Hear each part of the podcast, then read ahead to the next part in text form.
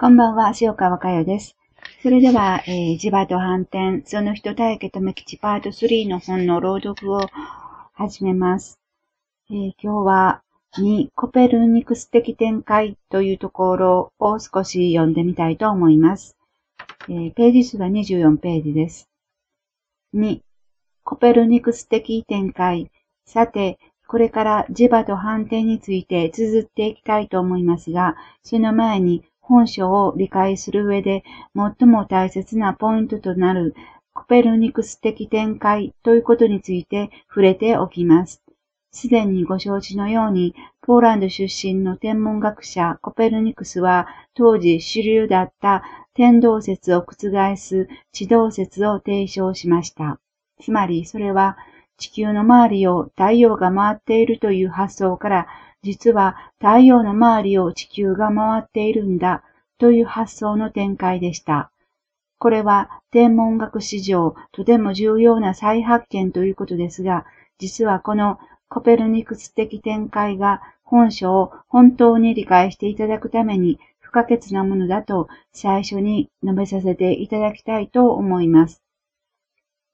要は、私たちは何を基準にして物事を見て考えて判断していくのか、行くのが本当のところなのか、ということです。地球の周りを太陽が回っているという捉え方は地球を基準にしています。一方、太陽の周りを地球が回っているという捉え方は太陽が基準です。地球を基準にするか、太陽を基準にするかで、両者は全く違います。それと同じく、自分のものの見方、考え方、判断の基準を180度展開していこう、全く変えていこう。ということなんです。では、それは具体的に言えばどういうことなのでしょうか？私たちは何を基準にしていけばいいのでしょうか？先ほども肉という言葉を出しましたが、ここで有限の世界と無限の世界ということについて考えてみましょう。有限の世界とは、その文字通り限りがある世界です。有限の世界には形があります。目に見えて触れることができる形の世界です。そこでは音も聞こえます。匂いもあります。簡単に言えば私たちの日常です。一方、無限の世界とは限りがない世界です。無限の世界には形がありません。したがって、私たちの五感では把握できない世界です。つまり、有限の世界では、目や耳といった五感が活躍しますが、無限の世界ではそういうわけにはいきません。ということは、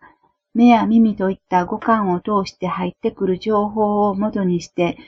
真の無限の世界を感じるとか、感じたということは実は全くありえないことなんです。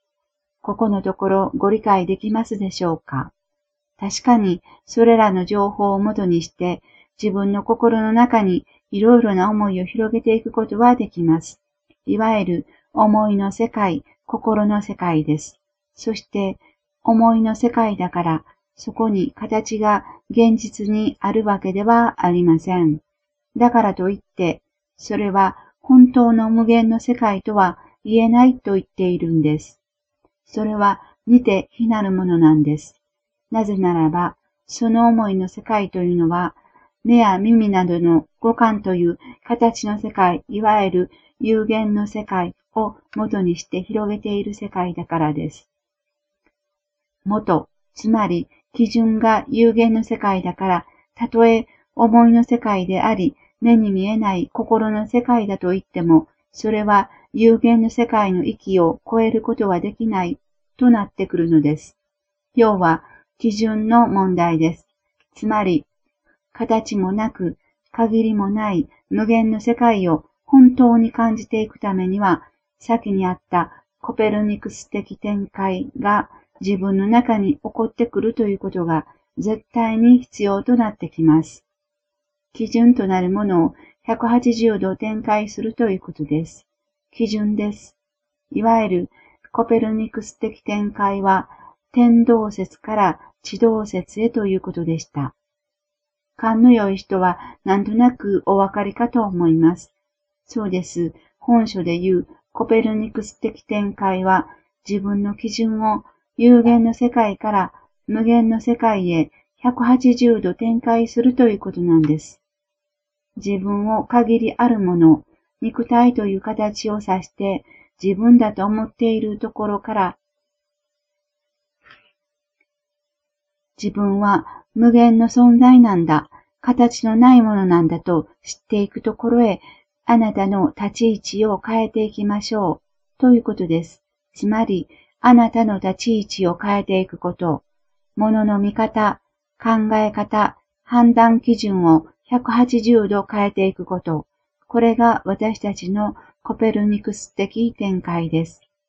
目に見えるこの肉体が自分だという思いを自分は目に見えないエネルギーなんだという思いに180度くるりと展開していくということがたった一つの大切な大切なポイントです。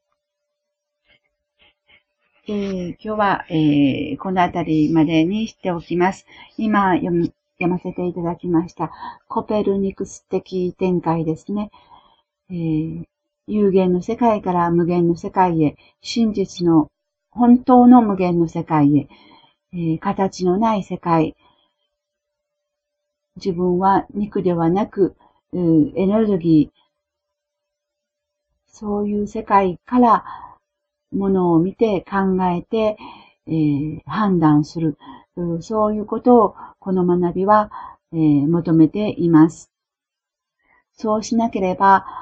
えー、この学びも全く違った方向に向いてしまいます。形を基準にして学びを捉えることは学びの本質から、えー、全く外れています。そこが本当に難しいところです。私たちは、えー、ずっとずっと転生を繰り返してきたその中で、やはり肉、形、形あるもの、うんしっかりと心に捉えてきました。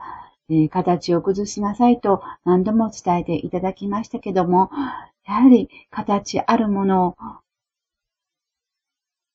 に何かを求めて行くという思いがとても強い。その思いをしっかりと今世見ていきましょうということなんです。それでは、えー、これからえ3分ほどですけど、共に瞑想をしていきたいと思います。軽く目を閉じてください。丹田呼吸をして呼吸を整えてください。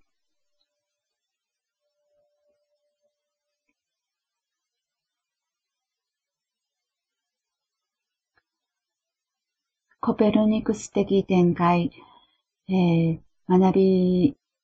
に関してコペルニクス的展開の進捗度が求められます。えあなたのその進捗度はいかほどでしょうか、えご自分の心をしっかりと見てください。それでは、大家と目吉の世界にあなたの心の針を向けて合わせてあなたの現実を知ってください。